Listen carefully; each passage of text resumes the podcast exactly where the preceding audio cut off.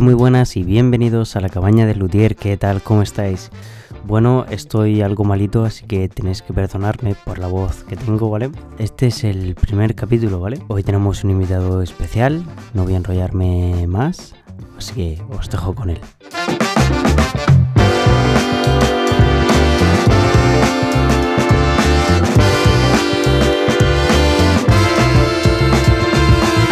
Bueno, pues hoy tenemos al gran Pedro Izquierdo aquí en la cabaña de Lutier. ¿Qué tal? ¿Cómo estás, Pedro? Muy bien, Badel, muy bien, muy bien. Encantado. Sí, bien, vamos a empezar con una ronda de preguntas muy rápidas, ¿vale? Para que respondas con nada, lo primero que se te pase por la cabeza, ¿vale? vamos a ver, venga. ¿En qué década naciste? El 80. ¿Dónde vives?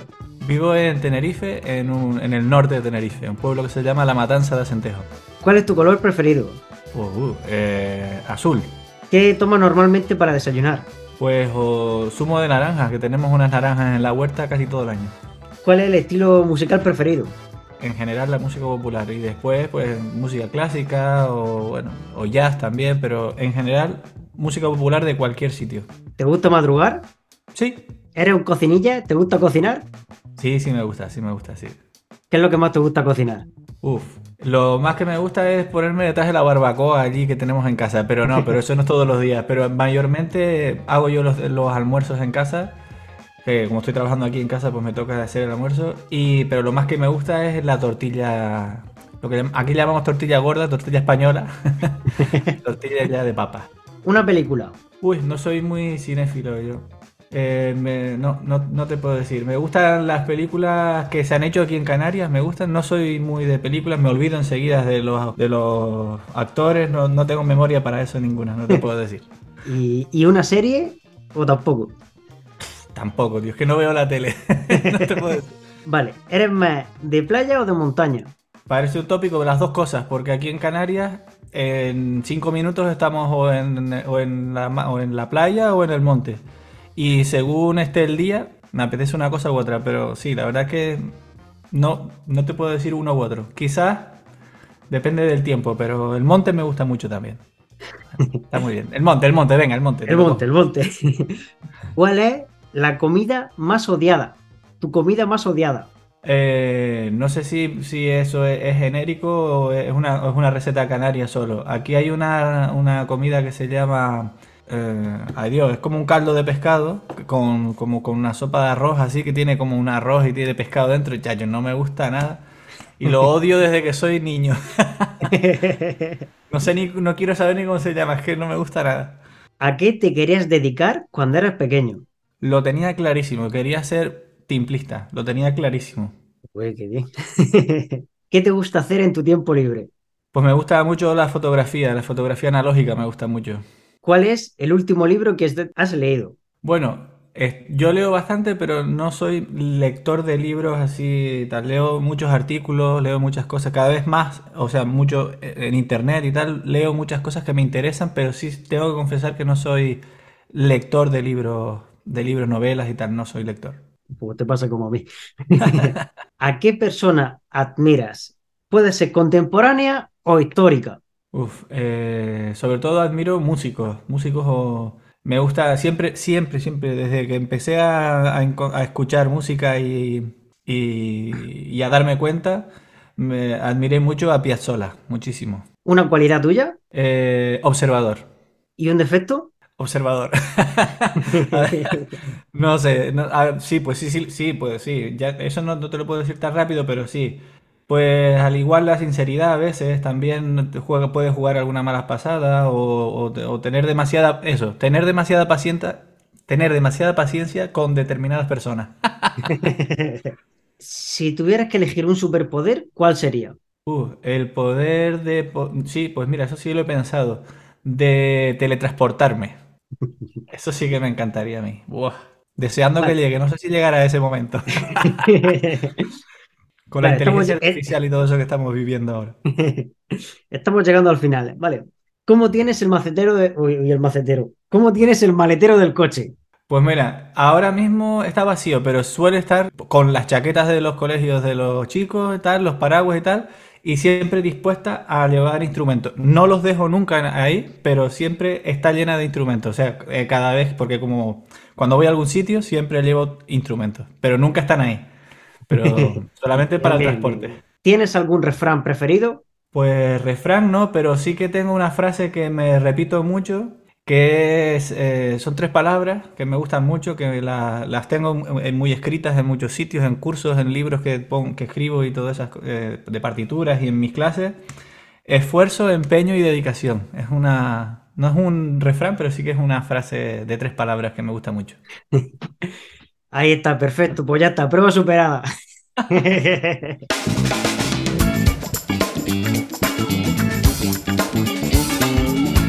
Mira, estaba diciendo lo de los instrumentos en el maletero y tengo una obsesión por los instrumentos, por llevar los instrumentos en el maletero. Yo no, el coche es un, tengo un maletero más o menos amplio, es un Dacia Duster, no es un gran coche.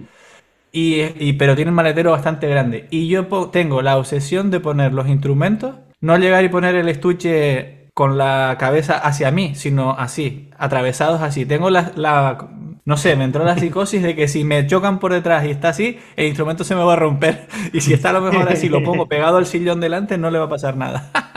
Bueno, cada uno tiene, no sé yo, depende de cómo sea el golpe, se van a romper o no. Sí, bueno, exacto. Si el golpe es muy duro, va a romperse igualmente, pero si es un poquito...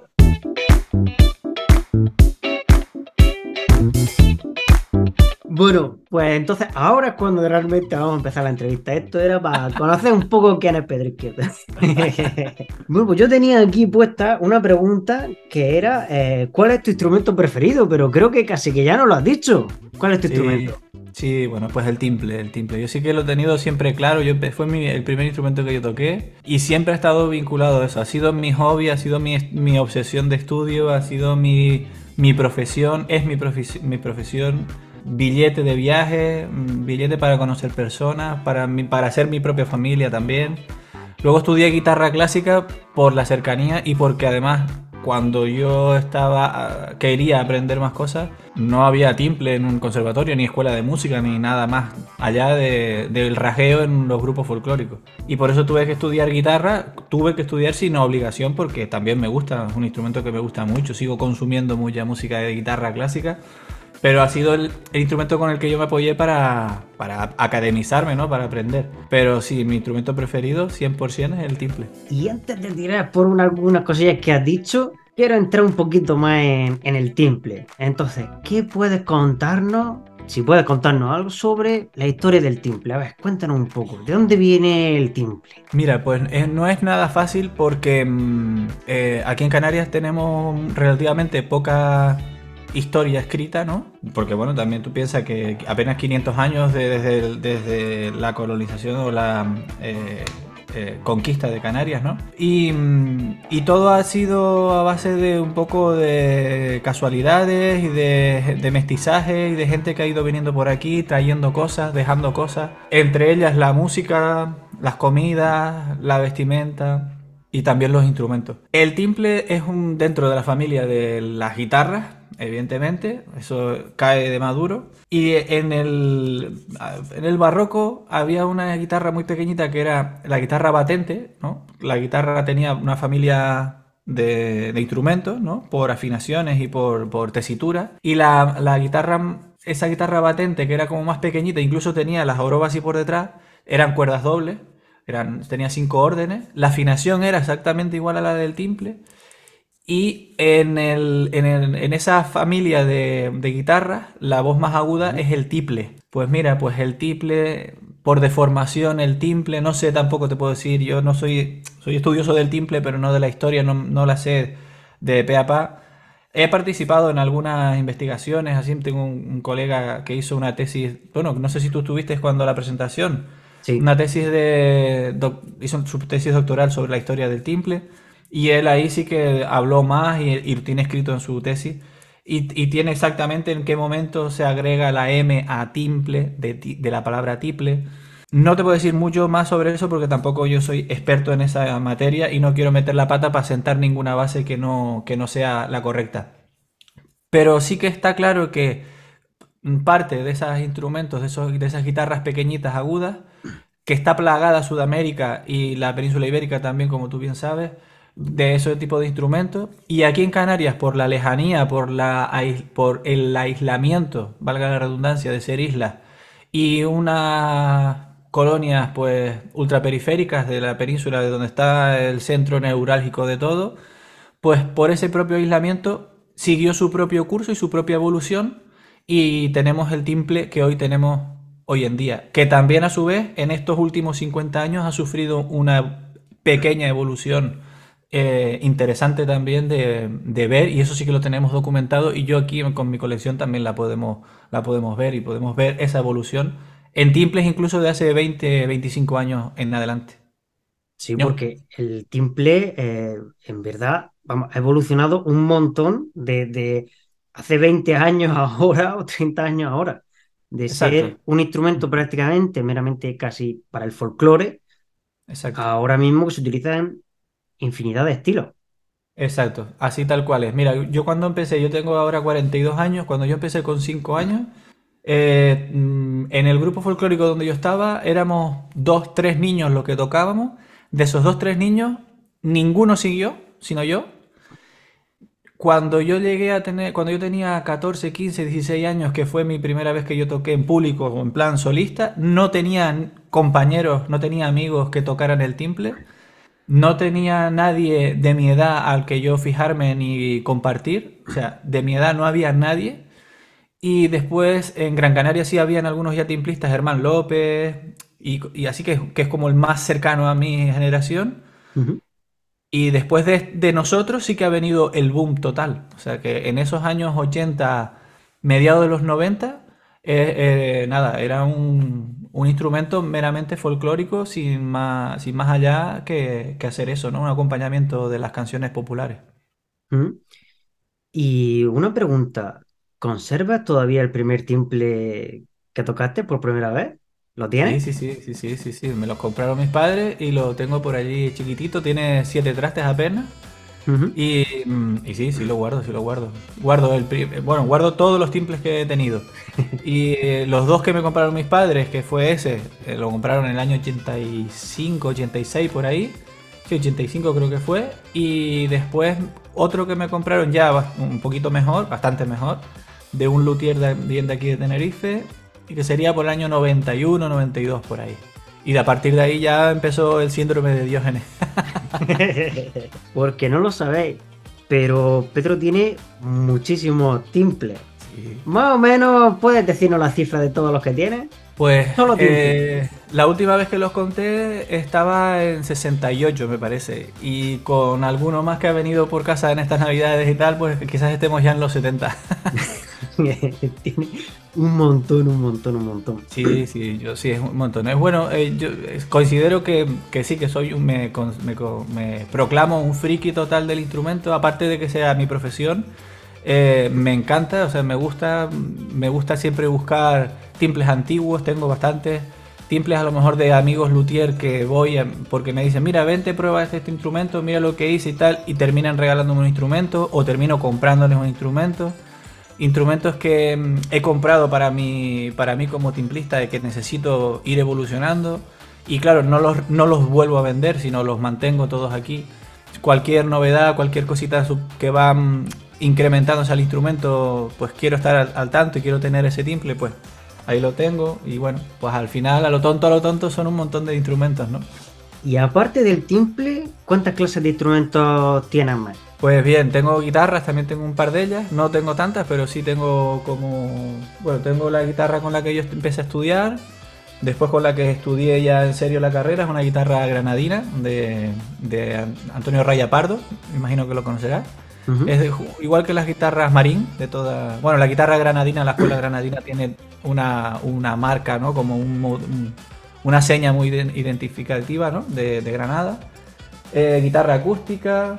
Tengo después algunas guitarras antiguas también. Tengo una romántica también. Tengo una guitarra que compré de Teleforo Julve, que tendrá en torno a unos 100 años por ahí, yo calculo que puede tener. Y eh, así, tengo requinto también, tengo laudes, bandurria, eh, mandolina, un charango tengo, cuatro venezolanos también tengo, guitarra acústica, bajo eléctrico. sí, hay una cuanta, hay unos cuantos instrumentos aquí, sí. Bueno, los instrumentos de percusión que tiene mi hijo, que él estudia percusión y están para allí, pero esos no son míos, esos son de él. ah, un violín también hay por ahí. Ese no toco yo, ese es de mi mujer. Y bueno, de todos esos instrumentos que tiene, ¿tiene alguno que sea tu preferido? ¿Tiene algún timple también que sea el tu preferido? Sí, tengo, tengo ah, tenía dos instrumentos súper preferidos hasta hace apenas tres meses, eh, que son, es el timple de Vicente Corujo con el que toco desde el año 2012, o sea, toco todo, lo grabo todo con ese instrumento, todo, lo hago con ese.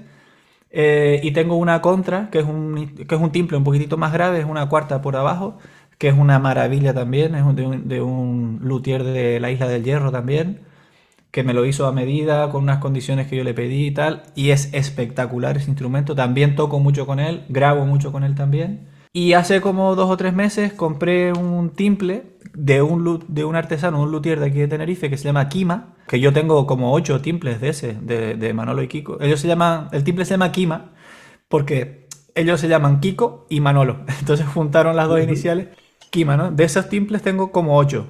8. Y siempre he ido, trabajé muchos años con ese timple y tengo muy buen instrumento. Pero un colega timplista vendió uno eh, que estaba restaurado por un luthier de Gran Canaria muy potente, muy bueno, amigo mío también, que es Jesús Machín, y no pude pasar la, oportunidad. Y es una joya de instrumento, es un instrumento que afina perfecto por todos sitios, súper cómodo, con una acción increíble.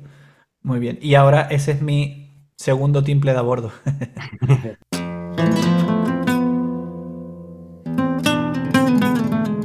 y respecto a todos los que has tocado, ¿hay alguna madera en que te llame más la atención o que digas tú, mira, todos los que he probado que tienen a lo mejor esta clase de madera o esto son los que más me gustan? Mira, eh, realmente, o sea, mi timple preferido, el de Vicente Corujo, yo lo, encargué con tapa de cedro y fondos y aros de, de arce. Una combinación un poco extraña, un poco rara para lo, para lo que se hace normalmente y lo que se suele hacer normalmente. Y curiosamente, la, contra, que utilizo también, eh, tiene tapa de cedro y aros y fondos de ciprés, que también es un poco raro. Lo normal sería, lo normal entre comillas sería ponerle una tapa de pino abeto si, le vas a, si vas a utilizar arce o ciprés en los aros y costados. Pues esa combinación a mí me, alucina, me gusta muchísimo en el instrumento. Creo que funciona muy bien en el timple. Pero no sé si es una cosa subjetiva, porque yo realmente creo que mira que mira que he tocado timples, mira que toco timples, mira que he tocado guitarras también, mira que no me he dedicado a otra cosa en mi vida. Yo creo, a día de hoy creo que yo no sabría a ojos cerrados diferenciar el sonido de una tapa de un timple de cedro a una tapa de un timple de pino abeto. Creo que no sería capaz de diferenciarlo. Mira que he escuchado y mira que he tocado, pero no sé, a ojos cerrados no sé si... Yo creo que es una cosa subjetiva, ¿no? Que me gusta, me atrae mucho la madera y, me siento cómodo con ello. No se puede tampoco negar, ¿no? Ni obviar que tú lo sabes mejor que yo. El arce, el arce no, la tapa es como un 80 o un 90% del sonido del timple o del, o del instrumento. Y el cedro llega muchísimo antes al sonido velocidad crucero que el, que el, que el pino abeto. Correcto. Eso sí, eso sí, eso sí lo tenemos claro, ¿no?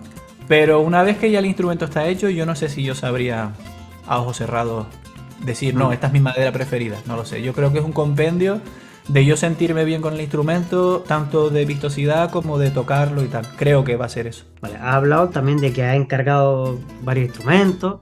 Como músico, ¿qué es realmente lo que busca en un instrumento? Vale, eh, he tenido épocas, ¿no? Según mi criterio ha ido eh, madurando también, pues he ido pidiendo cosas, ¿no? Al principio lo que yo buscaba era sonido, mucho sonido, no sé qué, sonido, sonido, sonido. Y, cada, y cuanto más años han ido pasando y más instrumentos he ido conociendo, pues el sonido ha pasado a un segundo plano y lo principal es el timbre del instrumento junto con la comodidad del instrumento y la afinación que ya eso se viene ya, o sea, tiene que venir ya dado, o sea, ya eso no se tiene ni que pedir. Que afine ya eso no se tiene, eso tiene que venir de serie ya con una afinación perfecta. Dentro de la perfección que se puede exigir en un instrumento de esto, que es una, imperfección por todos lados, ¿no? Porque no solamente es la cuerda ni el traste si está bien puesto, sino el hueso si está más arriba, si está más abajo, si tiene la compensación, bueno, ¿qué te voy a contar? Pero yo lo que busco es comodidad y el timbre. Y después eso, si tiene eso, pues ya el sonido seguramente que va a ser bueno. Y si yo le busco un recurso de, tocar piano o un timbre o tocar sobre los trastes que sabe un, sonido súper dulce, eh, si yo giro la mano para que me dé un sonido un poquitito más agudo o más brillante, si me voy hacia el puente, cuánto me voy hacia el puente, si toco sobre la boca, si toco... Todo ese tipo de recursos son los que yo pido en el instrumento, que va en relación con lo que es la, el timbre del instrumento, ¿no? Así que eso, no sé si me enrollé, pero sobre todo timbre y timbre, timbre y comodidad.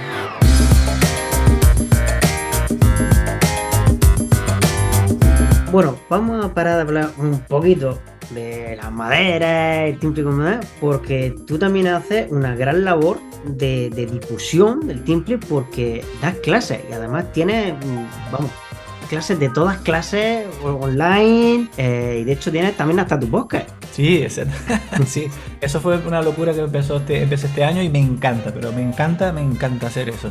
No, todavía no me da dinero, no me da nada, sino me gasta, me, me gasta tiempo, pero lo hago, vamos, encantadísimo, me encanta. Mira, vivir de tocar es muy difícil. Hoy en día, hoy en día, ahora como estoy dedicado 100% a mi trabajo, a mí personalmente, no trabajo en ningún centro, pues Sí, puedo, tengo más conciertos, toco más a menudo, casi todos los, si todas las semanas tengo alguna tocata o alguna cosa así. Bueno, se puede vivir, no como para hacerse rico, pero sí se puede vivir. Pero lo más que me apasiona a mí, que más me gusta, es dar clase. Y llevo dando clase hace oficialmente, desde el 2002 que hice las, las oposiciones para dar clase en una escuela de música aquí en La Orotava, en Tenerife.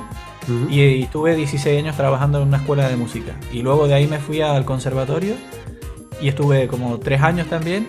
Cuando ya no, no seguí allí, eh, continué lo de las clases online y aquí desde casa y fue cuando ya me metí al 100% en, en este proyecto que ya llevaba ya casi 10 años ya arrancado y, ahora sí que está muchísimo más establecido.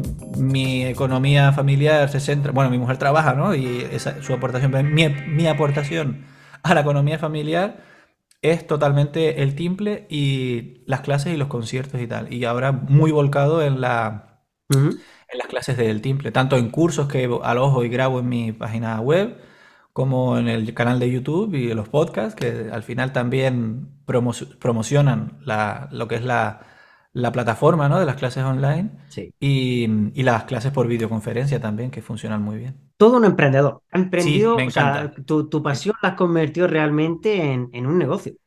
Sí, exacto. A mí me encanta. O sea, yo me encanta ser, o sea, el negocio, pero no el negocio por ganar dinero, sino el negocio por ver cómo funcionan las cosas. O sea, ya el dinero tiene que venir, ¿no? Es una forma, forma parte, ¿no?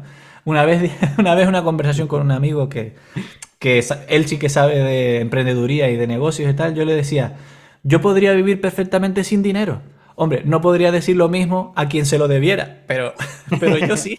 Yo sí, a mí no, yo no sé, yo no uso ya dinero en papel ni nada, ni en monedas, yo no llevo la cartera nunca encima, lo pago todo con el móvil. Si yo veo que tengo dinero, lo compro eso, ¿no? Y, y así lo, no, no vivo pensando en el dinero, ¿no? Pero, pero sí vivo pensando en mejorar, en ampliar cosas, en emprender, en buscar cosas que me, apasionen y que yo sepa que eso me va a generar un ingreso, pero no me cause la angustia de tengo que conseguir eh, mil euros al mes para... Mm, no, no, no mm. pienso en eso. No, todavía tengo la suerte de no tener que pensar en eso. Sí que me agobia un poco, ¿no? El trabajar de autónomo y decir, Mi parte de, economía la familia depende del trabajo directo que yo haga. Cuando tú estás trabajando en un sitio, un mes puedes trabajar más o puedes trabajar menos, que vas a cobrar igual al día tal. Hmm. Pero así no, aquí no, cuando, cuando eres autónomo no.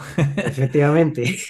y vienen los trimestrales y tienes que pagar todos los, impuestos cuando hay facturas que, de ayuntamientos y rollos que no has cobrado. Mira, es una locura, pero bueno. Sí. sí, sí, sí. Sí me considero emprendedor y me encanta. Fíjate, a lo que estás diciendo tú, hace poco tuve con Despelotier, bueno, estuvimos haciendo un directo en, Twitch. Hicimos también una, una y una, y una previa. Y en la post estuvimos hablando un poco de realmente por qué estamos haciendo esto, o sea, la labor de, difusión. Y llegamos a la conclusión que, que, va, que no era en absoluto para ganar dinero. O sea, sino era porque a nosotros nos gustaría eh, estar en el otro lado, o sea, que alguien nos estuviera contando lo que nosotros estábamos haciendo. Ahí. Exactamente eso es lo que yo Ojalá pienso. hubiera alguien que estuviera haciendo también un podcast de lutería y yo ponérmelo y escucharlo. Ojalá hubiera alguien que trajera así, ¿da? O sea, al final es una labor de difusión. Me sumo a eso. Mira, constantemente yo lo digo a mis alumnos y lo digo en conversaciones así. Yo doy clase como a mí me gustaría que me hubieran dado clase. Yo pongo en, en mi página web lo que a mí me gustaría encontrarme si yo fuera amante del timple, no me dedicara al timple, sino que disfrutara del timple solamente. Me encantaría encontrar el material que yo pongo. O sea, yo exactamente, justamente eso es lo que ustedes dijeron. Es lo que a mí me pasa. Y al final es eso, ¿no? Lo haces porque amas, eh, amas lo que estás haciendo, disfrutas con lo que estás haciendo y yo creo que ya el dinero es secundario. Correcto. Fundamental, fundamental, pero secundario. Exactamente. ¿Cuántos alumnos crees que puedes tener? Mira, eh, te puedo decir los que tengo de manera física, física entre comillas, online así, que son como unos 20 alumnos que tengo, algunos que son semanales, otros que vienen cada 15 días, otros que son una vez al mes, y así, y otros con otro sistema que tengo de clases tutorizadas, pero que al final sí que los veo, ¿no?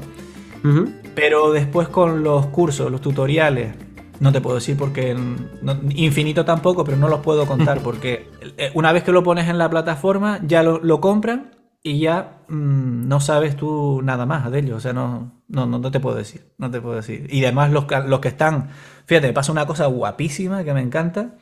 El canal de YouTube. ¿no? Tengo, yo qué sé, como 300 vídeos en abierto de cosas relacionadas para aprender a tocar el timple. Y muchísima gente llega luego, se ha consumido todos esos vídeos, ¿no?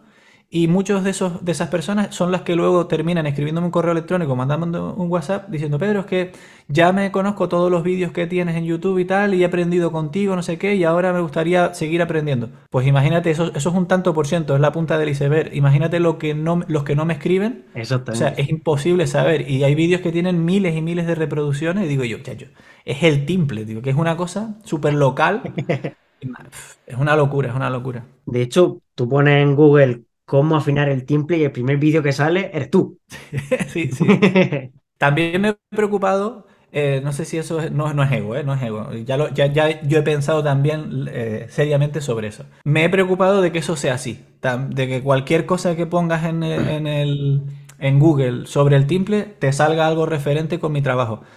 Pero es que al final tienes que hacer eso, eso, eso es SEO, ¿no? Sí. En, en tu profesión también. Hay gente que lo hace, no sé si tú lo harás o, o estarás en ello, que seguro que sí, porque te veo con los podcasts también, que también escucho, eh, y en las redes sociales, ¿no? Esto es tener, antes era simplemente tener un cartel por fuera que diera a la calle, el taller de lutería va él. Eso era antes, cuando hace 30 años, pero es que estamos en el 2023. Y Hoy hoy, el en día no cartel- te vale solo. Eh, es tu página web, Google, ese es el cartel. Mm. Es que ese, ese, eso es. Entonces, tienes que tener. El, el cartel ya tiene tres, tres patas. Y ahora, a día de hoy, ya, ya son cuatro. Antes era eh, YouTube, la página web y las redes sociales. Y hoy en día, la cuarta par- pata son los podcasts, que están súper efervesciendo, efervesciendo, ¿no? ¿Se Mm. dice así? Bueno, da igual. Cuatro patas que tenemos que tener los que emprendemos aquí en esto y queremos seguir adelante. Y ya está, es hacerse ver. Hacerse ver por los cuatro costados. Que si Google, que es la página web, YouTube, que es el motor de audiovisual, eh, el soporte de, de las redes sociales, que al final eso no vende nada, pero es un expositor, digamos que es el cartel, porque la gente pasa y ve el cartel. Un día quitas el cartel y dice, ah, mira, ya no está, pero ya no está. Y el cartel tiene que estar ahí. Y después lo otro eh, son los podcasts que están en auge, creciendo. Sí, ¿Y sí, sí. estás en todo o no estás en nada? Sí, exactamente, exactamente, exactamente. Eh, El problema es sacas tiempo para todo cuando eres solo autónomo. Ese es el, el- el problema. Pero vamos, a día de hoy todo el mundo que está realmente haciendo algo de todo eso tienes que estar en todos lados y hacerlo todo. Al menos un poquitito, sí, un poquitito, pero claro, un poquitito bien hecho. Eso sí tiene que estar. Para que, bueno, pues para que todo funcione, esté conectado y eso, pues eso, lo que tú dices, pones cómo afinar el timple o pones cuerdas para timple, lo que sea, y te podrán salir colegas timplistas también, pero en todos esos te salgo yo. Te sale mi página web y tal. Entonces dices tú, ah, pues mira, este es. Entonces si tú ves Ah, mira, busqué cuerdas para timple y me sale este tipo. Voy a, voy a YouTube a ver qué es el timple y te sale este tipo. Bueno, pues voy a ver si en los podcasts hay algo de timple y te sale este tipo. Si tú un día quieres, quieres aprender a tocar el timbre, ¿con quién vas a ir? Con, con- con este tipo. Con este tipo. Pues ya está. Para bien o para mal, eso es así, porque también me llama gente pues para preguntarme yo qué sé, ¿sabes? O me escribe gente a diario para preguntarme cosas que, que me quitan tiempo, pero pues mijo, pues haberte, no haberte expuesto ahí, ¿no? O sea, todo el mundo muy sano, la verdad, no he tenido quejas de nada, no tengo quejas, pero a veces me, me preguntan cosas que no son relacion- relacionadas conmigo, ¿no? O, o, o decirme, mira, ¿qué timbre me compro?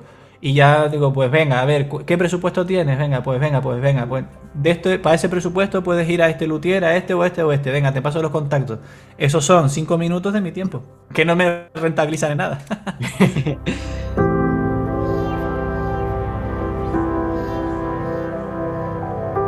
Entonces, sabemos que estás en todos lados, pero ¿cómo podemos encontrarte?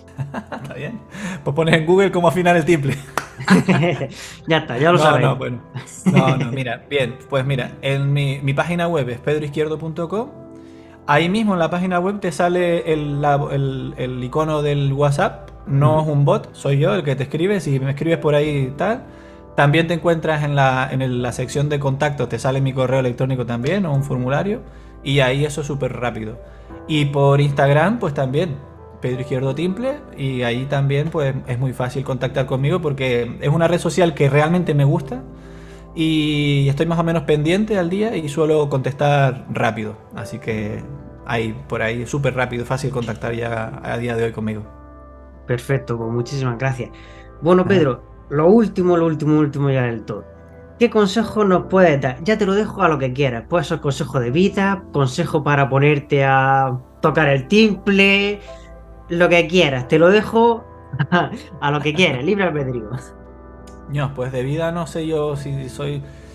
Para tocar el timple, que es lo que más me gusta a mí, lo que más eh, controlo, eh, es eh, disfrutar del proceso de aprendizaje, ¿no? Eso, es- eso sí se puede extrapolar a cualquier cosa que tú quieras emprender o que quieras aprender. Si tú empiezas a aprender a tocar el timple eh, o, un instrumento y ya quieres eh, estar disfrutando de los resultados, eh, ya empezaste mal. Sí que es cierto que tienes que tener objetivos, ¿no? A corto, mediano y largo plazo y, e ir cumpliéndolos, ¿no? Y proponerte en llegar a ellos. Pero mientras, disfrutar de ese proceso, del proceso de, de- partida hasta el, hasta el primer objetivo. No esperes llegar al objetivo para disfrutar, porque entonces, si se alarga un poquitito, te, te deprimes y te vienes abajo. Entonces, yo creo, pero lo digo también porque eso lo he vivido yo así, o sea, y no es que yo piense así de, de siempre, ¿no? Pienso así porque he tenido que ir acostumbrándome a pensar así y yo pensando en pensar así para no decaer y para ser constante y para poder mantener esa constancia que te decía al principio de, de ser eh, esfuerzo, constancia y... ¿no? Eh, como, decía, ya se me olvidó. Esfuerzo, esfuerzo, dedicación y constancia, ¿no? Pues todo eso tienes que ir alimentándote tú con, con tu propio trabajo, con tus propios eh, resultados, pues para poder seguir avanzando. Si no, enseguida abandonas. Perfecto, pues muchísimas gracias por venir aquí a la cabaña de Lutier. Nada, faltaría más, faltaría más. Que soy creo que uno de tus primeros seguidores, porque desde que colgaste el primer, el primer podcast, el primer podcast ya estaba yo escuchándotelo ahí, que que me gustó mucho. Perfecto, muchísimas gracias. Bueno, pues hemos llegado al final de este primer capítulo, el primer capítulo del año 2023. Mil gracias de nuevo a Pedro Izquierdo por haber venido aquí a la cabaña del Ludier. Y también daros las gracias a todos vosotros los que escucháis este podcast mes tras mes. Por cierto, podéis seguirme en mis redes sociales buscando por Bael de Ginés. También me he hecho TikTok últimamente, así que podéis seguirme allí. Estoy haciendo algunas tardes algún directo que otro a través de TikTok, ¿vale? También podéis encontrarme en mi página web baeldeginés.com. Mil gracias a todos y nos vemos el próximo capítulo. ¡Que viva la lotería!